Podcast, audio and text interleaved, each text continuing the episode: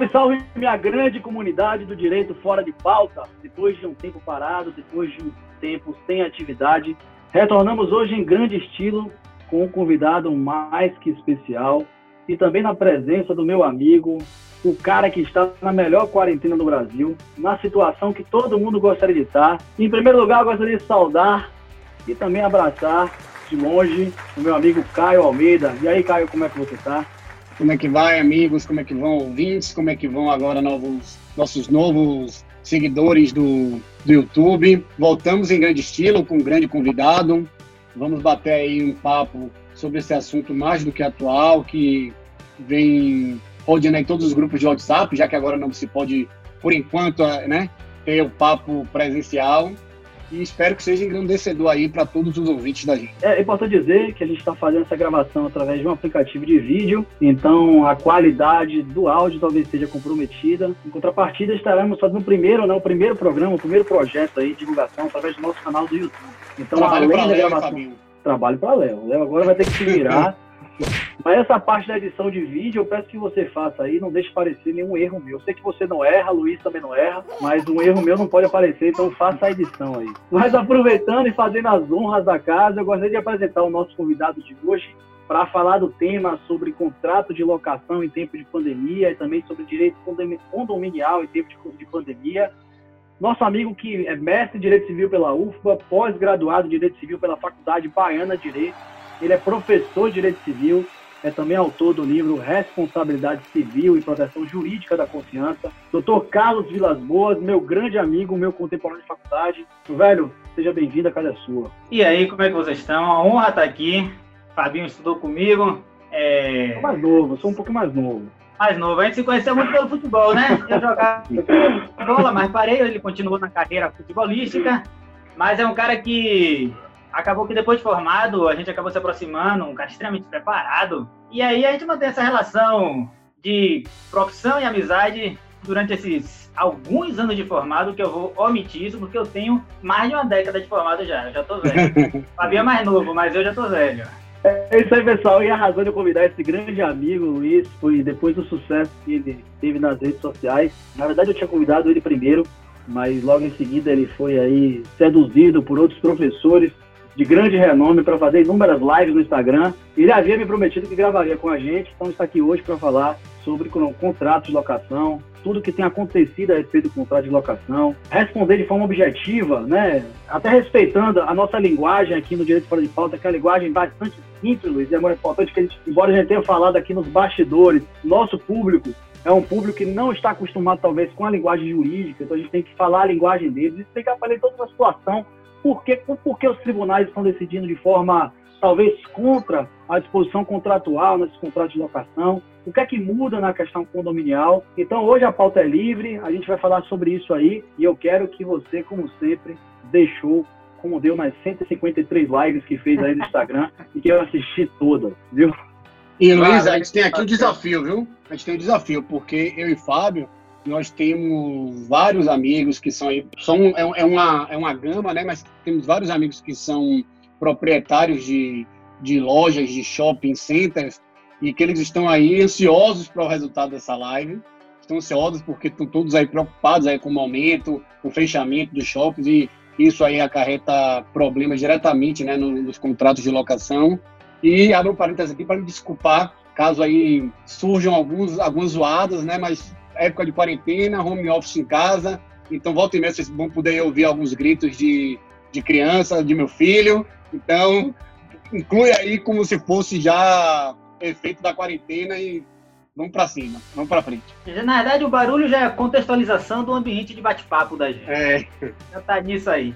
Vamos lá, acho que todos nós, ou quando surgiu a pandemia, né? A gente foi bombardeado com 200 perguntas por dia sobre e agora eu faço o quê? E aí, a primeira coisa que é interessante conversar nesse e agora eu faço o quê é que nem nós juristas, nem os juízes sabemos ainda, pô. O vírus, a pandemia é novo para todo mundo. Então, assim como a medicina está se debruçando, a gente também tá. A gente está tateando. A gente vai falar aqui de algumas decisões, alguns direcionamentos, mas ainda não há jurisprudência. Então, quando alguém pergunta para a gente, e aí faço o quê? Bem, vamos conversar as possibilidades. A primeira e melhor possibilidade, isso não se nega, é renegociar. É o consensual. Uhum. É uhum. chegar e conversar, olha, minha situação é essa, abrir o jogo de maneira sincera e falar, minha situação é essa, eu não tenho como. E conversar. Esse dever de renegociar, quer dizer, alguns entendem como um dever de renegociar, né? Anderson Schreiber foi até sobre isso que foi o, a produção dele para Livre Docente, disse que o renegociar é um dever. Mas aqui no Brasil a gente sabe que não tem uma disposição legal impondo, então a gente fala que é uma faculdade mas é a melhor faculdade possível. O dever de renegociar é a solução, porque a gente não pode esperar uma solução agora do judiciário, porque ele também não sabe ainda para que caminho vai seguir. Mas tem alguns direcionamentos. Shopping center, eu acredito que seja o caso mais complexo que a gente tem para resolver agora. Porque shopping é, é center, a gente não tem um modelo só de contrato. Essa é a questão. Uma coisa é falar de locação residencial, que eu tenho modelo padrão para todo mundo. Ou até mesmo um contrato comercial, mas que não seja shopping center, que eu tenho, dentro das suas nuances, um padrão. Mas shopping center, eu tenho vários modelos de, de forma de, de exploração. E aí, cada modelo, obviamente, tem sua nuance e vai ter sua resposta própria. A gente teve até uma decisão aqui no TJ da Bahia muito interessante, onde houve a redução né, de 70%, uma redução alta, redução consubstanciada. E que eu ouvi e gente reclamando, inclusive. É uma decisão que não agradou ninguém, porque envolve a questão de fundo de propaganda e promoção, tem a questão do... do período, né? Ela, ela não suplantou o período da pandemia, ela se interrompe, ela, esse desconto interrompe no momento que a pandemia acaba e aí, por exemplo, eu fui colocar isso num grupo que eu tenho de alguns clientes e amigos que são lojistas e eu fui apedrejado quando eu, quando eu coloquei lá, dizendo que era uma, uma decisão péssima. Mas enfim, só para colocar isso aí no parênteses. Sabe qual é o grande problema dessa decisão? Ela ganhou muito, muita visibilidade porque foi aqui em TJ Bahia, uma das, uma das primeiras. E aí, geralmente, quem vem conversar com a gente fala: Ah, mas então agora é 70% para todo mundo? Não, não é. Não, não é. Não vincula. Não é, não é. Isso é complicado a gente explicar para alguém que não é do mundo jurídico, falar, olha, foi 70% nesse caso, mas o seu pode ser 30, pode ser 50, pode ser zero. Pouco provável seja zero. Eu não vi nenhuma decisão onde não houve ainda nenhum abatimento. No caso de locações comerciais. Mas não é 70 necessariamente. Inclusive, é uma decisão que o valor é muito alto. Eu acho que foi muito em cima da, da ideia de justiça distributiva isso, esse valor de 70%, porque é um shopping grande, então você tem um grupo econômico por trás com muito poder, então o juiz sabe que se reduzir 70% o grupo não quebra. Então, para mim, foi muito mais uma justiça distributiva do que a aplicação lá do artigo 478, do 317, combinado aí com, com o anunciado 176 do CJF, né, que permite a revisão, já que o 478 é resolução, mas Exatamente. me parece muito mais que uma questão de justiça distributiva nesse caso. É, eu, eu, só para a gente também contextualizar, porque a gente já passou talvez para falar de uma questão prática, uma hipótese né, que aconteceu, sem antes contextualizar né, o, o, que é o direito contratual e se efetivamente tem acontecido. Então, para quem está nos vendo, né, ouvindo pela primeira vez, que está boiando no assunto, voando no assunto, o que tem acontecido é que em todo ramo contratual, todo ramo contratual, as relações estão se reinventando. E essa reinvenção está acontecendo para e passo, e nós juristas, né, advogados, juízes, enfim, juízes leigos e todos que atuam nessa área, teóricos, doutrinadores, também estamos estudando essas questões e acompanhando a questão da evolução. E envolve, né, é, todas essas questões, elas envolvem questões muito sensíveis. A gente pode falar a questão do direito da propriedade, a gente pode falar a questão da alimentar, da locação. É, eu vi uma live sua, Luiz, e achei bacana, porque há dois meses atrás, né, quando não se falava ainda de ações judiciais, na verdade a gente sabia que existia uma pandemia mundial, mas não esperava quanto tempo a gente ficaria confinado, ou quanto tempo isso iria durar. Eu cheguei a escrever um artigo sobre isso, até publiquei no Jus Brasil, esse artigo, falando sobre essa questão contratual contratual. E aí falamos sobre algumas características do contrato, falando da questão da autonomia da vontade, é, do consensualismo, da bilateralidade contratual, da comutatividade, a questão da paridade e simetria, inclusive, que cheguei a falar pela inserção daquele artigo 421A, né? Pela lei federal, a lei da liberdade econômica. E aí falava, olha, o, Código Civil hoje, do jeito que estava, ele já teria mecanismos suficientes para se adequar a essa questão. Ou seja, bastava a gente interpretar as normas que a gente tem, a gente tem aquela teoria de previsão e todas as outras que nós vamos falar hoje, que já nos dava talvez ali um, um encaminhamento, né, um norte de como seriam essas relações. Mas não sabíamos até que ponto isso seria necessário. Mas a questão que demorou muito. Então a gente começou através de um decreto municipal, porque na verdade todas as ações que envolvem repactuação, e a gente está falando de direito contratual em geral, mas vamos focar né, em relação ao contrato de locação, quando a gente fala de a questão da renegociação, da repactuação, a gente fala que teve um, um, fato motivador, que não foi simplesmente o surgimento do coronavírus, não foi somente isso, foram as determinações da administração pública, estadual, municipal, federal, mas sobretudo municipal, que determinou aí o fechamento de inúmeros estabelecimentos. E aí tem e aqui também a questão da impossibilidade de sair na rua. Hoje já se fala, inclusive, de um lockdown a, né, na, na cidade de Salvador, hoje estamos falando de outras cidades aí é, já convivem com isso. Então a gente está falando de uma situação em que existia talvez uma, vamos dizer assim, a gente esperava algo, mas não sabia a proporção disso. E as coisas foram acontecendo, sobretudo no mês de abril, e talvez agora em maio é que tenha acontecido, tenha aparecido maiores decisões, ou talvez no final de abril, a respeito do tema. E todas essas decisões, pelo menos as, que eu tenho acompanhado, depois vocês podem falar um pouquinho mais da experiência de vocês sobre isso aí. Inclusive, Luiz, agradeço até por você que me indicou pela primeira vez a questão do observatório aí de direito imobiliário, que eu tenho acompanhado aí. Foi você que me informou e eu tenho acompanhado isso. Então, as decisões sobre a questão de, de, de locação e a gente tem visto que as decisões elas não são uniformes, elas realmente variam de caso para caso. Há, há, decisões que são completamente negatórias da, da revisão contratual, há outras que revisam em 50%, outras em 70%, 30%, né?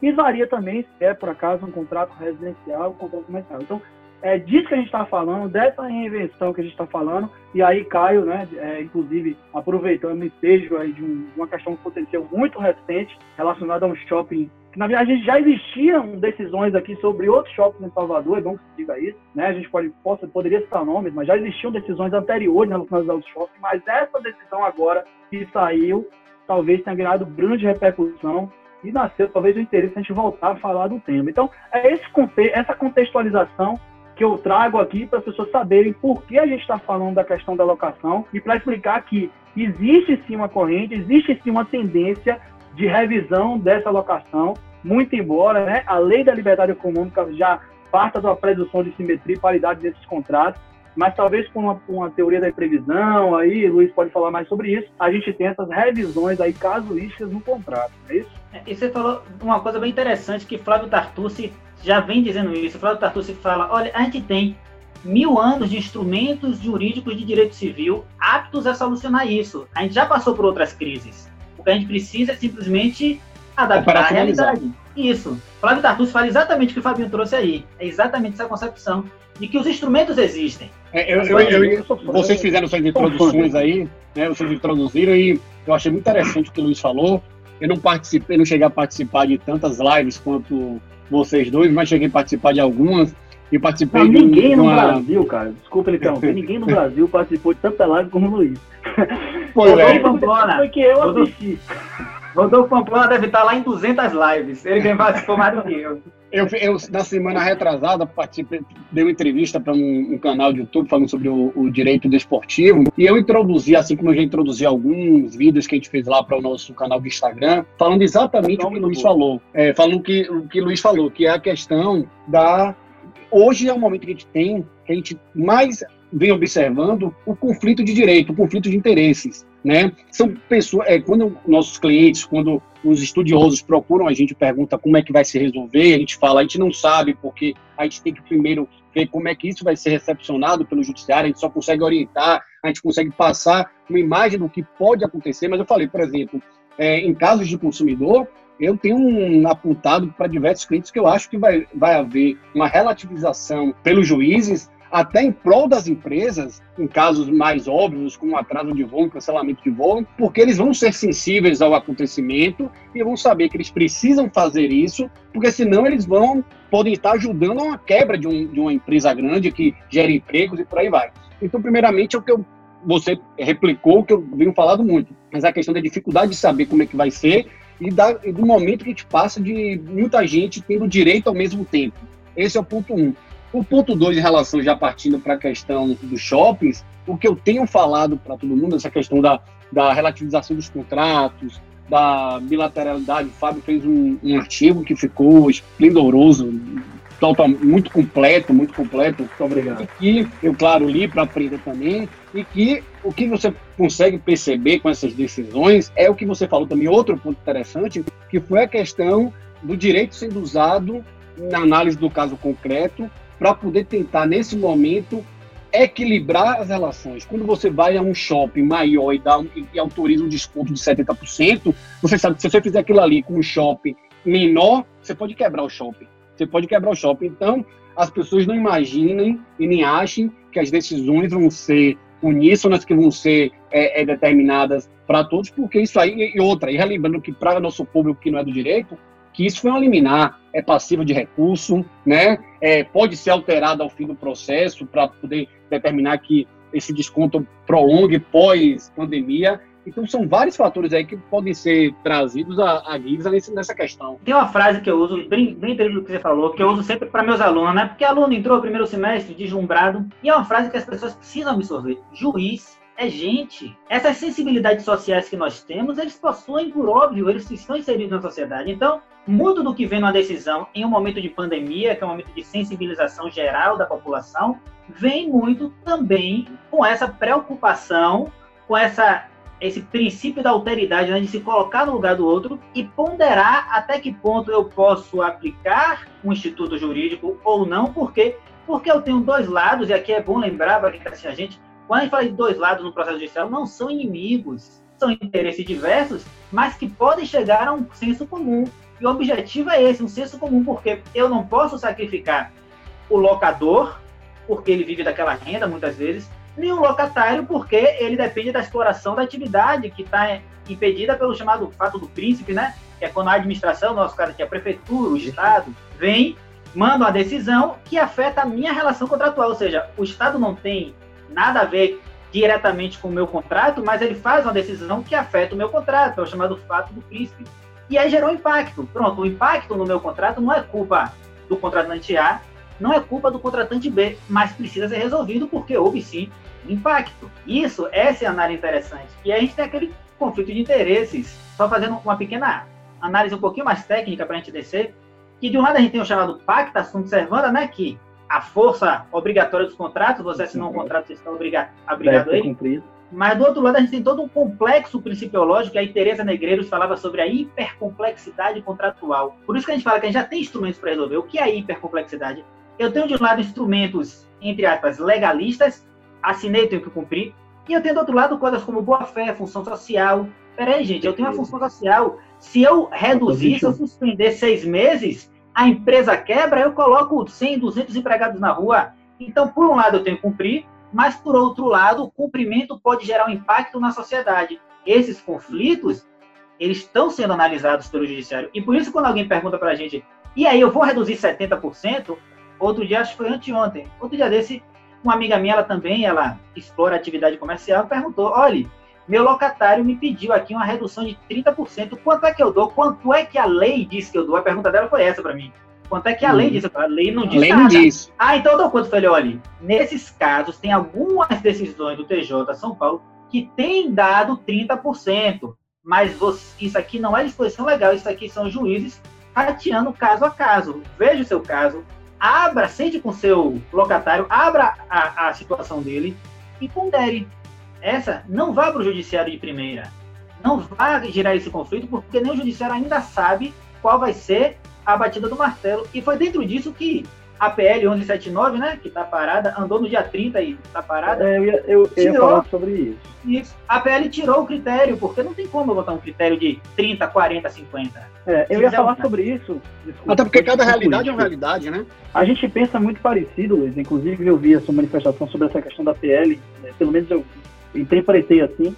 Acho que esse, esse tipo de intervencionismo, a esse ponto de estabelecer valores estanques, né, de dar uma solução única para uma infinidade de casos, é sem dúvida nenhuma, talvez a pior das soluções que, que pode ser feita. Como eu digo, você bem disse aí, citou o Tartucci, é, é, exatamente isso. A gente tem muito tempo no direito civil, existem inúmeros institutos aí. Você citou a questão da função social do contrato, que acompanha aí o direito civil, na verdade é um norte do direito civil. A questão da boa-fé, que inclusive foi modificada recentemente aí com a inclusão de novos dispositivos no 113, né? Trazendo ainda mais a, a força e cogente aí desse princípio que não é só um princípio contratual, né? Ele norteia toda a relação humana. Eu também vi a sua manifestação é, e achei extremamente interessante quando você falou da questão da, da solidariedade do contrato, né? Que não existem é, polos antagônicos na, na, no, no, contrato. Na verdade, existem duas pessoas que estão objetivando ali um talvez um fim comum. Então, não são necessariamente um, Depois você fala sobre isso, esse princípio que eu achei extremamente interessante quando você citou na sua live. Mas ah, como você citou é, Tartucci, e aí enquanto você falava aqui, eu tentei resgatar, não consegui, é, mas eu consegui pelo menos o nome do advogado. É, o, Tatucci, né, eu que acompanho, sou fã, né, eu sou civilista como você, talvez não com o seu gabarito, com a sua extensão aí, com tanto aprofundamento, até porque sua área de mestrado é diferente da minha, você na parte civil, eu na parte mais empresarial. O Tatucci, ele, ele, ele fez uma, um compartilhamento de um artigo, não sei se vocês chegaram a ver, de um advogado chamado Rony Preus Duarte, não sei como é a pronúncia, a pronúncia exata do nome dele, mas foi um artigo de jornal chamado de Rony Duarte, em que ele citava, o, o, texto do, do, do, artigo dele no jornal era entre vítimas e aproveitadores. E ele falava basicamente assim que essas mesmas catástrofes, né, provocadas pelo coronavírus, que, que fez nascer aí esse, essa solidariedade, esse instinto de amor próximo, né, foi de forma, inclusive, estou usando as palavras dele, tá, pelo que eu li, assim, de forma paradoxal, foi um terreno fértil até para a ganância e o oportunismo. E ele foi além, ele falava, olha, eu não falo de corrupção, não estou falando de corrupção, não estou falando da questão, talvez, da utilização da máquina, do dinheiro público para fins pessoais. Eu estou falando daquelas situações mais próximas a nós, né, próximas a gente, como pessoa, como você bem disse. Ele fala, é, Existem muitos, muitos casos aí que as pessoas apenas exigem, né, como se é, a pandemia criasse uma, uma falsa expectativa do que ele chamou de um direito ao desconto. Tipo assim, houve a pandemia, eu tenho um direito ao desconto. Caio está vivendo isso, né, cara? A gente tem muita questão, inclusive fora do direito contratual à locação, nas questões das escolas, etc e tal. O direito, não existe um direito ao desconto. Né? A pandemia não gera isso, não gerou um novo direito. Nossa, o que ele fala é isso, não existe um. Esse abatimento, esse abatimento, essa revisão, ou seja, essa revisitação desse tipo jurídico, ela tem que ser feita com muita cautela, tem que ser analisada no caso prático. Porque, como você também disse até na sua manifestação, na, em outras lives, existem algumas situações que são muito mais é, sensíveis. Tem gente que só tem a renda, por exemplo, da locação para viver, para sobreviver. Seria justo, por exemplo, você fazer a suspensão do valor do pagamento daquela pessoa é como se você estivesse tampando de um lado e deixando o outro lado completamente desguarnecido. Esse artigo desse, desse advogado, como nós, né, Rony, Rony Duarte, que foi. Depois eu posso compartilhar com você, inclusive eu também posso compartilhar aí no nosso Instagram. Eu cheguei, inclusive, a parabenizar o articulista, o advogado, sobre esse artigo. Eu mandei uma mensagem para ele, inclusive, ele respondeu gentilmente. Falando justamente isso, entre vítimas e aproveitadores que é o que a gente tem vivendo. Não é que não existe também o direito ao desconto. Ela pode existir ou pode existir. Por isso a pessoa pergunta, eu tenho direito à revisão do contrato, você tem que falar como todo advogado fala. Depende.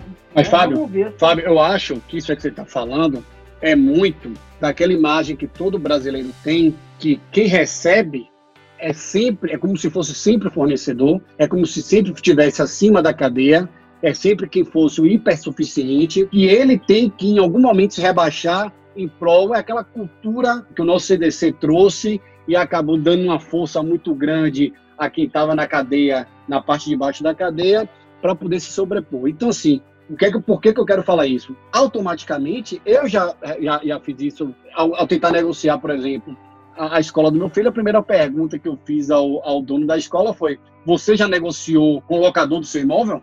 que é onde a escola funciona. E depois eu parei para pensar e falei, mas pô, peraí, porque se ele tiver dinheiro para pagar, por que ele tem que negociar automaticamente só pela pandemia, só pela, pelo coronavírus? E é exatamente o que você está falando. É exatamente o que você está falando. Então, assim, eu acho que é uma situação, como eu venho falando para todos os clientes, muito complicado de você conseguir achar um equilíbrio, porque quando você, por exemplo, vamos aqui tratar agora, já que a gente está tratando de todo tipo de locação, vamos tratar um pouco da, da locação residencial, tá? Vamos imaginar que Luiz não é o caso, Luiz é um. Vamos imaginar que Luiz trabalhe em algum lugar que não, não, não tenha gerando renda nenhuma para ele. Mas ele tem lá os R$ 2.500 que ele tem que pagar é, mensalmente ao, ao locador, né? E aquele locador, ao mesmo tempo, depende daquele dinheiro de Luiz para poder pagar as contas dele. Isso vai gerar um travamento econômico que não tem que ser feito. Por mais que você vá à justiça, nenhuma decisão, eu falei muito isso na entrevista que eu dei. Nesse, esse é um momento, eu li também, não, não vou lembrar agora o autor, eu li também um artigo que ele fala. Esse não é o momento de se encontrar justiça, você não vai encontrar justiça. Independente da decisão que saia, da decisão dada pelo juiz, alguma das partes, mais do que nunca, vai se sentir justiçado. Porque quem é que vai estar errado nesse caso exemplificativo que eu dei? Luiz, que está sem trabalhar, não tem dinheiro para pagar o locador, e ao mesmo tempo o juiz não vai querer botar ele para fora de casa para não ter onde morar, ou o locador que precisa daquele dinheiro para sustentar a filha, o filho, a esposa. Então, assim, vai ter um momento, pode ser que chegue um momento que haja um travamento que a gente não tenha para onde ir. Tem, tem muitas situações, assim, é, primeiro a gente tem que lembrar que a, o aluguel, ele eminentemente tem natureza alimentar, já reconhecido de maneira muito pacífica. Mas eu quero, Perfeito. antes de, de chegar nesse ponto, falar sobre a intervenção de Fabinho, que foi precisa em muito... Acontece essa questão, e aí vou começando pela solidariedade e depois passando nas coisas que ele falou, é uma luta de nós juristas colocarmos na cabeça das pessoas de que não há ali um polos antagônicos Juridicamente sim, mas não socialmente. Que a ideia de solidariedade ela precisa estar inserida no contrato. Isso Clóvis do Couto e Silva falava desde a década de 70, naquele livro Obrigação como Processo, que é um grande clássico. Desde a década de 70 ele traz isso pra gente. A ideia de que o contrato ele é interessante para as duas partes. E aí, traduzindo numa linguagem mais comum, o combinado não sai caro. Se você fez aquele combinado, é para ser cumprido. E aí acontece, sim, os aproveitadores. O sujeito vê que tem uma pandemia, vê que existe um fator externo, aí vê que alguém conseguiu um desconto. Ele quer o desconto, mesmo que não haja prejuízo. Isso tem acontecido. Algumas empresas de. Isso eu sei porque eu saí perguntando, eu saí perguntando as coisas. Algumas empresas de alimentos têm lucro maior. Eu conheço uma, uma, empresa de alimentos que o lucro dela subiu porque as pessoas estão fazendo delivery a rodo. Empresas de, de venda de equipamentos esportivos subiu. Os caras estão vendendo mais. Muito, aí está esse sujeito que tá, o, renda, o rendimento dele era X, virou 2X. Esse sujeito teve mais, virou 2X e quer o desconto porque alguém teve desconto. Isso é artigo 87 do Código Civil, abuso de direito. Para mim, muito claro, um abuso de direito aí. Concordo, Luiz, concordo. É, foi bom também, aproveitando é, o ensejo aí, depois você pode até fazer a conclusão, é, mas apenas para complementar também, né, quando a gente fala de, de direito contratual, às vezes quando a gente fala de contratos, as pessoas têm uma noção de que algo está muito distante delas, né? E os contratos a gente celebra o tempo todo durante a nossa vida né, cotidiana. Você que é professor de direito civil deve falar muito isso para os alunos. A partir do momento que você entrou, subiu no ônibus, está celebrando um contrato. Sabe aquela balinha que você está comprando ali na mão do baleiro? Aquilo é um contrato. E assim também é no contrato de locação. Né? A gente está falando de é, não sei quantos, eu não tenho esse número, mas talvez a grande maioria dos contratos existentes hoje sequer sejam escritos. Né? A gente tem situações aí de contratos que nem são escritos. É aquele contrato que vai ali pelo uso e costumes ali do local, né? o próprio Código Civil, inclusive, fala dessa questão também aí. Então, assim, é, são situações, às vezes, que não existe nem contrato escrito, mas quando existe, geralmente, o que é que traz diferencial e o que é que está sendo discutido? Bom, o que, é que as pessoas buscam a discussão, e talvez até também, de novo, né, para voltar ao CERN, para não ficar muito teórico. O que as pessoas mais perguntam é, um, se existe possibilidade de desconto. E aí eu falo, obviamente, as pessoas que têm uma necessidade de desconto, porque ficou sem renda, alguma coisa do tipo. Então, ela tem, ela tem direito objetivo a desconto? Já disse que não, depende do caso concreto. Mas será que se ela atrasar, ela vai estar sujeita às penalidades contratuais ou isso pode ser atenuado? É o segundo ponto. Depois, e a cláusula penal que existe no contrato? A cláusula penal que sabe uma multa contratual de cumprimento de obrigação contratual. Será que ela é incidente? É, é, é, ótimo. É, será que ela é incidente toda e qualquer hipótese? Então, não é só desconto, é a questão do desconto, é a questão da possibilidade, talvez, aí de atenuação dos efeitos de, um, de uma mora, né, em relação ao pagamento, de um atraso de pagamento que incide 1% né, de juros e 2% de multa, ou até de uma penalidade contratual, uma cláusula penal contratual, e vai até aí a possibilidade, inclusive, que existem muitos contratos que têm, de rescisão contratual. A gente sabe que se, por exemplo, a pessoa deixa de pagar um contrato de locação, pode nascer para outra, né, pelo, pelo princípio do, do, do pacto servanda, é que, enfim, outros princípios, né, da questão do contrato não cumprido também, tem vários outros princípios. A pessoa não, não, não, não é obrigada a dar continuidade àquele contrato. E aí a gente está para uma sério, porque se ela manda rescindir, se ela exige a rescisão daquele contrato, né, e aí seria propriamente uma rescisão contratual, não uma resilição contratual, né, falando do, ponto de vista mais amplo, o que aconteceria no caso é que a gente estaria tirando uma pessoa da sua propriedade quando as determinações de ordem pública seriam que as pessoas fiquem em casa. Então, será que seria fácil, seria a, melhor solução seria legitimar a quebra contratual naquele momento e fazer, né, tirar aquela pessoa, obviamente, através de uma ação de despejo. Né, aí, aí já entra uma discussão até um pouco maior. É, olha, o despejo está suspenso no Brasil? Não.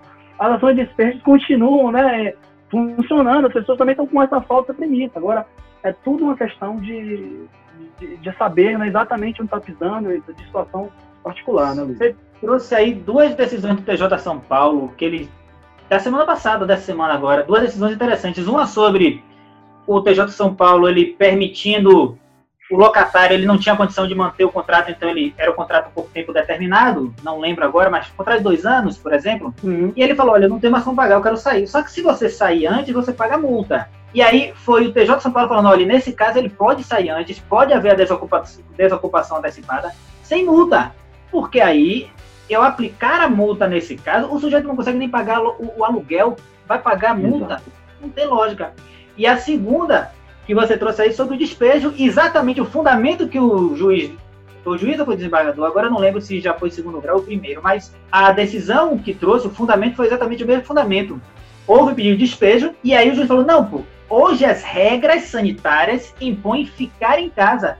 Se eu despejar essa família, eu estou indo, inclusive, não só contra a ideia né, da repersonalização direito, o sujeito, a dignidade da pessoa humana, todos esses princípios que se sobrelevam sobre o patrimônio, mas eu estou indo contra as regras sanitárias. Eu estou colocando a pessoa na rua quando a ordem é ficar em casa. E com base nesse fundamento, o mesmo fundamento que você trouxe, e aí eu achei bem interessante, você trouxe exatamente o fundamento que o juiz traz. Nesse caso, eu não vou dar o despejo. Não quer dizer que não se tenha despejo. Não teve nesse caso. Os despejos ainda continuam. A PL fala sobre, a sobre o impedimento de liminar de despejo, ainda assim dentro de hipóteses específicas, a partir de 20 de março, e ainda assim uma PL. Ainda não é lei, é projeto de lei. Não entrou é ainda. É, Ô, Luiz, só para você ter ideia, como, como isso gera alguns, algumas situações engraçadas, a gente tem um, um amigo nosso, que eu não vou citar o nome, que olha a situação de locação, o que gerou a ele. Ele precisa se mudar para a casa dele nova, que ele adquiriu na mão de uma pessoa. Porém, essa casa que ele adquiriu nova possui uma pessoa morando lá de aluguel. Só que essa pessoa não consegue visitar outros imóveis para alocar outro imóvel, porque ninguém está querendo receber ele. Então a pessoa está dizendo que não vai sair do imóvel. E ele, ao mesmo tempo, está sendo pressionado pela pessoa que adquiriu o imóvel dele para que ele saia do imóvel. E ele falou: Aí... Eu não sei o que eu vou fazer. Eu não ninguém sei sabe. o que eu faço. Quem sabe? É. Esse é um ciclo, esse é um completo ciclo vicioso. Você gera um problema que vai e volta para você e que. E não tem para onde continuar. Não tem. Aqui, aqui desemboca, desemboca até no direito condominial, né? Se eu estivesse dentro do condomínio de edilício, por exemplo, como é que eu faço a mudança? Se as normas condominiais proíbem o trânsito de pessoas que não sejam aqueles moradores. Então você já envolve outros, realmente é uma, é uma, uma, uma no, grupo que eu, no grupo que eu participo de, de, do, do, lado do condomínio, toda hora tem que ter votação, porque às vezes quebra alguma coisa e aí a pessoa vai poder entrar, não vai poder entrar, e é, é, como é que vai funcionar isso. E aí eu quero voltar um pouquinho, Luiz, aproveitando do seu conhecimento, voltando um pouquinho é, ao nosso início, falar um pouquinho sobre a questão do, da locação de shopping center. Você, você começou sua fala falando que, diferente do comercial comum e do residencial, o, o, as locações dentro de shopping possuem vários contratos. Eu e Fábio, a gente entendeu o que, a gente quis falar, o que você quis falar com isso, mas explica um pouquinho para nosso ouvinte, para nosso público, quais são esses contratos? O que é que você estava querendo dizer com aquela com a dificuldade maior por ser shopping center? É, é, porque no caso do shopping center, vamos lá, tirando da, da linguagem técnico-jurídica. Isso. Quando você tem uma loja e você tem ali ela dentro de um shopping, você tem tanto o contrato do aluguel em si, e aí você tem realidades diversas, tem forma de aluguel proporcional, você tem forma fixa, você tem aluguel mínimo, você tem com base no, no na arrecadação, né, no rendimento da loja. Tem, então, você tem formatações inseridas e você tem formatações inseridas, formas diversas de cobrança. Além dessas formas diversas de cobrança, junto do aluguel, você tem outros ali que seriam contratos acessórios que eles se agregam com o contrato principal. O exemplo que a gente trouxe logo no começo é a questão daquele fundo de propaganda que ele Promoção estaria STP. inserido. Então, quando a gente fala de, de shopping center, é por isso que é mais, mais, tem que ser mais cauteloso, tem que ir devagar, porque eu tenho ali várias situações inseridas numa mesma realidade. E, na verdade, às vezes, dentro do mesmo shopping, eu tenho duas formas de contrato de aluguel celebrados de maneira diversa por duas lojas diferentes. A gente tem as chamadas Mega Store, que elas estão no shopping que elas muitas vezes possuem cláusulas diversas das outras. Com as âncoras, né? As lojas âncoras. Isso, são essas, essas tem lojas âncoras. também, tem a terceira hipótese, quiosque. Então, shopping center é uma realidade muito própria. Inclusive, se a gente for tirar um dia para falar de shopping center, seria só shopping center. Nem, a minha concepção, nem vale a pena você falar assim, locações e jogar shopping, shopping center dentro de locações, porque é tanta nuance que vale a pena ser tratado separado. É, é, o que eu acredito. Então é isso, você tem muitas realidades dentro de uma realidade só. É, e esse é o grande conflito. Você não pode, por isso você não pode falar, ah, reduz 70% para todo mundo, porque cada um tem uma formatação própria. E aí é bem complicado. Essa foi uma decisão que, que não agradou ninguém, né? Se a gente falar, partindo desse pressuposto, aliás, desse caso prático aí, foi uma decisão que ela foi criticada pelos né, responsáveis pela administração do shopping, como foi também criticada duramente aí pelos lojistas. Ela foi encabeçada pelo sindicato, proferido aqui pela quarta vara civil, né, né, da, daqui da capital, foi um retorno de 70% do valor de locação, né, ou foi 30%, eu não lembro exatamente como foi a decisão. 70%. Reduziu 70%. Ainda assim não foi suficiente, né, os lojistas queriam, na verdade, uma redução integral e uma carência, salvo engano, de 10 meses até o desde Isso, o posterior, né? Da, da, pandemia, né? O que tem acontecido, inclusive, em outros estados, decisões diferentes, né, divergentes em relação a, a shopping center. E eu concordo que esse é um tema talvez um pouco mais complexo, que a gente pode, inclusive, até, se vocês quiserem, depois a gente pode marcar uma, uma oportunidade para a gente falar somente sobre essa modalidade. Acho super interessante, gostei da ideia de Caio, a gente falar sobre isso aí. Mas, assim, né, até pela questão da limitação de tempo, a gente não tem como analisar toda a situação que envolve o shopping center, então, assim, vamos falar um pouco mais da questão geral, talvez assim, da questão contratual, né? Voltando para talvez as perguntas mais objetivas que envolvem. E aí voltamos, né? Eu vou até chamando aí pela a pauta para o seu devido lugar a questão da cláusula penal, que nós já falamos, né? Possibilidade de, de juiz afastar é, aquela cláusula penal, ou até reduzir, né? Existe um, um artigo 413 que fala que, que o, o, juiz ele pode não só afastar, como ele pode fazer é, reduzir equitativamente, né, Luiz, se a obrigação é, for cumprida em parte. Então, o juiz ele pode extirpar completamente a cláusula penal, ele pode reduzir a cláusula penal, e, além disso, existe a possibilidade das partes em comum acordo, né? que é aquela regra do 478 lá do Código Civil, para evitar que haja esse intervencionismo aí do, do, judiciário, ela faça uma modificação equitativa aí de acordo com as condições, é o 478 ou o 479, você pode até me corrigir direito aí, é, do Código Civil. Então, é o que a gente sempre está falando, a gente está revisitando os conceitos do direito civil e provando o seguinte, que a pergunta é, pode rever o contrato? Pode. Existe mecanismo para isso? Existem. Agora, tem que ver a situação no caso prático. Por exemplo, se você vai pedir a revisão do seu contrato, tem que ver, por exemplo, existe uma outra teoria que a gente sequer falou aqui, que não é propriamente o direito contratual, mas pode se aplicar na espécie, que a gente está sugando e puxando vários princípios né, de, de inúmeros institutos aí. Tem o princípio do direito tributário, por exemplo, não sei se ele daria, se ele é propriamente direito tributário, mas a gente aplica muito o direito tributário, pelo menos nos livros que a gente que aplica, que, que é a questão da insuportabilidade econômica. Então, o princípio da insuportabilidade, quando aquilo se torna insuportável, as pessoas usam muito, por exemplo, isso em ações revisionais. Ela pactua um determinado contrato e aqui, por algum motivo, aquele contrato se torna insuportável. Por exemplo, a alta, quando era indexado um dólar, imagina. Né? Mas fixaram um, um contrato fixado um dólar, o dólar galopa aquilo se torna insuportável do ponto de vista econômico. Então, pelo princípio da insuportabilidade econômica, o juiz já poderia aí fazer aquela redução dos valores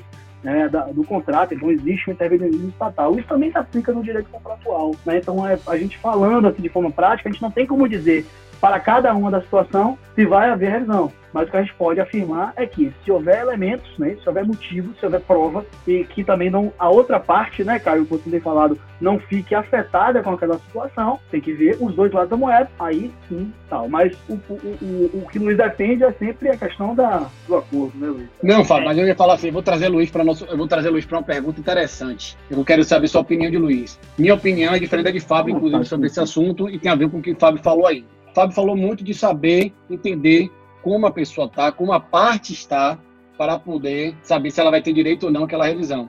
E teve uma escola em Salvador, que eu não vou citar o nome, e aí eu vou fazer uma analogia, e aí eu vou querer a opinião de Luiz, a opinião técnica de Luiz. Teve uma escola de Salvador, que eu não vou citar o nome, que ela, para conceder qualquer tipo de revisão no contrato escolar, ela estava solicitando documentos comprobatórios da dificuldade financeira dos pais do aluno.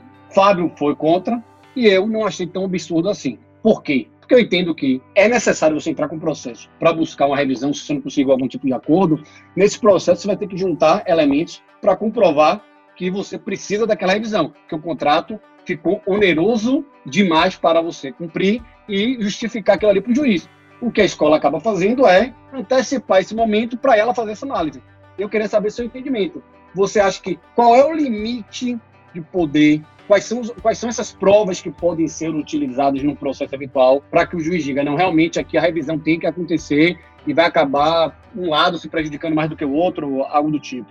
Eu me defender aqui, Luiz, não é defesa, não. Não é que eu fui contra. Contraditório, é né? É, não, não, é que eu fui contra. É, não, efetivamente eu fui contra. Mas o fundamento, eu quero mostrar o fundamento. o que eu disse foi que não podia ser uma, uma via de, de mão única. Eu falo, a partir do momento que a escola exige ah, aquela documentação do pai do aluno para saber se existe a, a, questão da necessidade da modificação e entender aquela situação do caso existe também o interesse do pai do aluno saber se efetivamente qual é a redução que existiu na escola, para saber também o que, é que, a escola poderia flexibilizar em relação a ele. Então, eu falei que é uma, é uma via de mão dupla. Assim como a escola pode exigir, o pai do aluno também poderia exigir, obviamente, que eu estou falando de documentos sigilosos, né? Que documentos que são. Mas questões, vamos lá, quanto economizou de água, quanto economizou de energia, mostre também as contas para a gente chegar no balanço. Foi nessa perspectiva que eu fui contra. Só para deixar claro. Quando a gente fala de renegociação, a gente está falando eminentemente do âmbito de autonomia privada, né? Então, o que pode e o que não pode é algo muito dentro do que cada um está disposto a fazer. Porque eu não tenho. Quando a gente fala de produção de prova, prova é algo produzido em âmbito contraditório dentro de um processo. Fora do processo, geralmente você fala de elementos probatórios, mas não tecnicamente de uma prova. Quando ele se insere, a gente usa esse termo. Então, até que ponto eu estou disposto a renegociar? Até que ponto eu posso? Aí a gente vai vir para uma questão principiológica, porque quando tem conflito, a solução normalmente corre para um princípio, que é a boa-fé. A boa-fé ela é não só um princípio, como uma cláusula geral, né? Ela é pra... Deixa eu explicar que agora eu fiquei muito técnico. que é o seguinte, a, a boa-fé ela é imposição de que todos os contratantes tenham que seguir uma norma de comportamento ética. E, e aí tanto faz se você quer ser ou não quer ser ético, porque isso é imposto pelo sistema. Então, uma das consequências são chamados deveres anexos. Então, todo mundo tem a obrigação. E não importa se você assinou isso, não tá, precisa estar escrito no contrato, porque é norma que decorre diretamente das nossas disposições. E, em princípio, que a gente está falando de contrato, o 421 do Código Civil. Então você obrigatoriamente tem que cooperar. E esse dever de cooperação é hoje o que está mais em voga. É uma obrigação. Cooperar é obrigação, pode dificultar o cumprimento. Então, dentro da concepção de boa-fé objetiva, aí a gente volta de novo, né? Aí análise caso a caso. Vem cá, minha negativa em ceder esses documentos que podem viabilizar uma renegociação é uma negativa simplesmente porque eu vi uma decisão que me dá 70 e eu quero 70 e a escola quer me dar 20? ou isso é porque abre a minha privacidade e eu não quero abrir minha privacidade porque é um direito meu. Responder, e aí talvez eu não dê solução para nenhum dos dois, porque eu vou ficar em cima do muro. Dizer que. Não, mas eu estou trazendo isso aí para o lado do contrato de locação. Só para a gente fazer uma analogia. Isso no contrato de locação, é, quais documentos Quais ah, documentos? Ah, eu, acho, eu acho completamente salutar o locatário abrir suas contas, claro, não suas contas É isso que eu queria chegar. Mas sua realidade econômica para o locador. Eu acho porque então, você fala, sente e fala, olha, eu não tenho condição. Inclusive, até com o poder de convencimento é muito importante. É demonstrar que você está sendo honesto, que você não está querendo se valer de uma. Você, pronto, você não está sendo oportunista, ou como o Fabinho trouxe aí na, no artigo, você não está querendo ser aproveitador, né? E eu acho extremamente salutar. Se um, um cliente meu me vier pedindo uma consultoria, eu vou dizer: abra sua realidade econômica. Não digo abrir suas contas particulares, mas abra sua realidade econômica, mostre o que aconteceu, se foi demitido, leve lá o seu contrato de rescisão. Fale, olha, isso aconteceu comigo. Eu preciso que ajuste, porque eu não tenho condição de manter do jeito que está. Então, eu acho salutar sim a abertura, porque isso demonstra boa fé, demonstra honestidade, gera uma relação não mais de antagonia, e aí sim uma relação de duas pessoas tentando alcançar uma finalidade comum. Eu iria nessa linha, a linha que eu acho mais adequada, e é interessante que isso tenha acontecido nessa pandemia que atingiu todo mundo. O sentimento de solidariedade do ser humano cresceu, isso é muito bom, isso é até bonito. Você vê muita gente fazendo doação, muita gente correndo atrás de ajudar o próximo, pequenos atos, as pessoas indo fazer as compras dos idosos, porque o idoso não pode ir. E isso tem se transparecido também no contrato. Isso tem acontecido tem muito. A gente está aqui falando de algo que tem acontecido, felizmente. Agora, é claro que existem casos que não se chega a acordo e aí a justiça está aí para isso, porque a justiça, ao contrário do que se pensa, não é ponta da lança na resolução de pacificação de conflitos sociais. Não é aconteceu um problema, eu vou para o juiz, isso está errado, aconteceu um problema, eu resolvo. Ah, não conseguir resolver, aí sim. Judiciário é a última opção, gente. Judiciário é a resposta de um terceiro que não conhece ninguém dizendo o que você tem que fazer. Ele nem te conhece. E você tem que submeter aquilo por quê? Porque aí ele tem o poder do Estado com ele. Mas judiciário não é a primeira opção. A primeira opção é a renegociação e abrir suas contas dentro de um limite. Eu acho um caminho salutar para se chegar a isso. É, só essa questão do artigo que eu citei não é meu, né? Volto a falar, é daquele do advogado Rony Duarte, foi ele que escreveu sobre isso. conhecimento para gente, é o mérito. É, não, só para também fazer a, né, a, devida informação de quem deu os créditos, né? Conhecer os créditos para ele. Ele fala justamente sobre isso também, ele fala que é, o Covid, né? Essa questão da pandemia do Covid-19 é, vai impor ao, ao judiciário talvez um, um caos que eles chamam de colapsante, né? Que vai ser a responsabilidade de fazer a distinção entre as vítimas e os aproveitadores será justamente o Poder Judiciário, ele sabe que existe. Né? Então, assim, vamos até antes de virar o bloco, né? Desculpe, eu sei que estão querendo falar mais sobre isso, aí eu não tenho dúvida disso. Eu trouxe alguns casos práticos aqui, apenas para a gente citar, tá? Não precisamos adentrar nos casos práticos, como a gente é, vem falando aí, as, as questões são muito mais peculiares e particulares e tal. Mas eu trouxe algumas decisões aqui e aí eu vou falar só de manchetes, né? Para a gente saber por como são diferentes as decisões. Teve uma decisão que saiu, inclusive, que foi publicada no Migalhas, né, no site Migalhas, nós juristas, né, que costumeiramente divulgamos artigos e consultamos artigos e consultamos Migalhas, um portal interessantíssimo, ele citou uma decisão e houve uma redução no aluguel para uma academia no valor de 25% do Distrito Federal. É, na verdade, ele limitou a 25% do valor cobrado no contrato, né? O desconto foi de 75%. E aqui na Bahia, né, em Salvador, por exemplo, será que esse, esse mesmo desconto seria viável? As academias estão completamente fechadas, mas a gente sabe também que algumas academias vão deixar de faturar, porque elas têm um contrato de natureza sucessiva, as pessoas continuam pagando a locação, o que eles vão fazer será apenas é, acrescentar lá no final do contrato, né?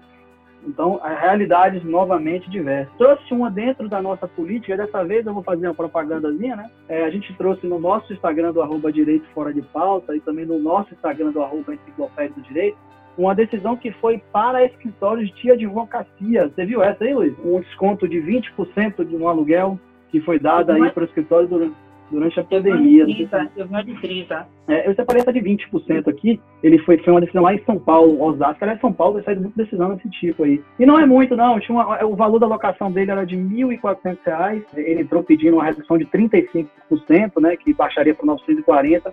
Mas lá foi a segunda vara de Osasco, lá a segunda vara civil de Osasco, que determinou apenas um desconto de 20%. Então sai de 1.400 para 1.120. E aí na fundamentação tem vários, né? O advogado informava que houve a paralisação da atividade, efetivamente parou. Alguns advogados estão, inclusive, a, a grande realidade é que alguns advogados estão faturando mais nesse período, inclusive, do que estavam antes. Né? Outros não, outros tiveram interrupção de pagamento de contrato, depende talvez do giro econômico aí.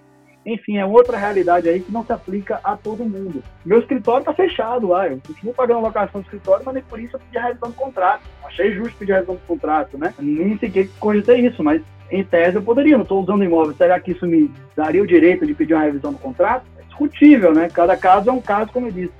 E não sei se vocês viram, quando a gente estava conversando, enquanto a gente estava conversando, observe, acabou de sair no Tribunal de Justiça do Estado de São Paulo, aqui na página, a comunicação social do TJ de São Paulo já divulgou aí dois outros casos de redução de aluguel. Uma foi a decisão da oitava vara civil lá do Foro Regional de Santana, esse efetivamente São Paulo, que reduziu o, o aluguel comercial até o fim do, do ano, até o fim do ano, foi até o fim do contrato. Ele fez uma aplicação aí, reduziu em 70% o valor da locação comercial.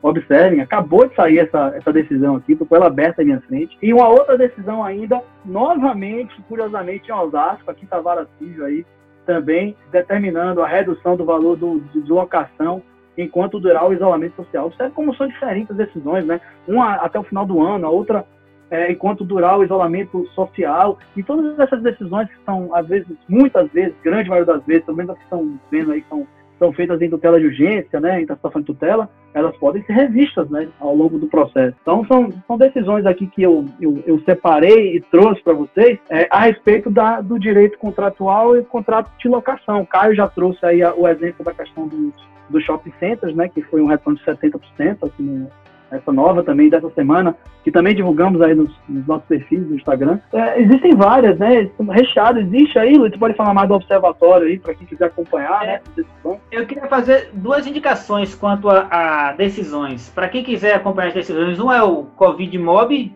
que é do Observatório de Direito Imobiliário, excepcional trabalho que estão fazendo. Muito e a outra é algo que eu descobri hoje, eu fuçando, né? A gente fica curioso, fui fuçando. O TJ São Paulo, que inclusive é quem tem produzido mais decisões de sentido, eles agora estão emitindo um boletim sobre decisões relativas ao Covid. E é interessante que nesse boletim tem decisões de todos os tribunais, não só de São Paulo. Eu estou até com o boletim aqui aberto, só para dar o nome certinho.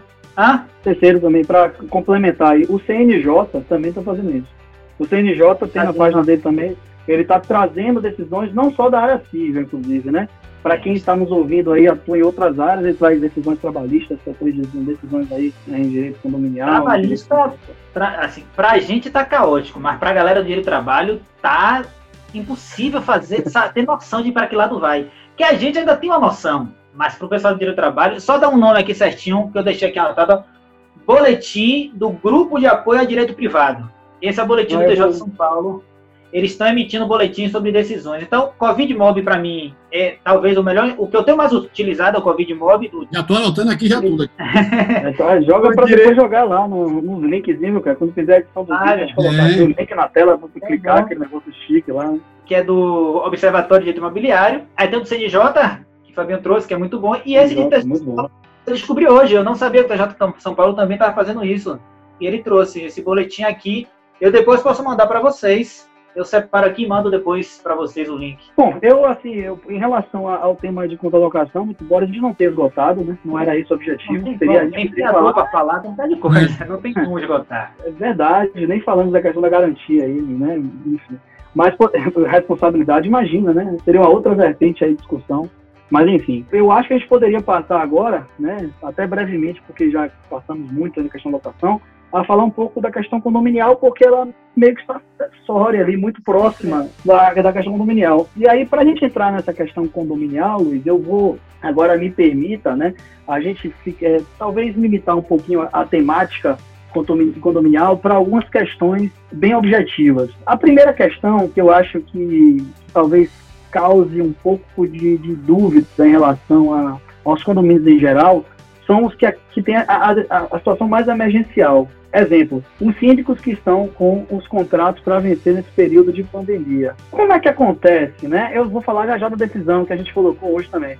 Como é que vai acontecer nesses casos específicos que a gente sabe que para as instituições financeiras ou apresenta uma nova assembleia de eleição de síndico ou reeleição de síndico, ou meu amigo não consegue mexer nas contas do condomínio. E assim, né, o síndico ele é representante do condomínio e é o único representante do condomínio Claro que é possível nomear um administrador né, em ata condominial, em uma assembleia, mas é o síndico a responsabilidade pela gestão representante. Agora eu te pergunto, uma situação hipotética, vamos falar agora para o síndico que está nos ouvindo aí, e para o advogado, e sim para o curioso.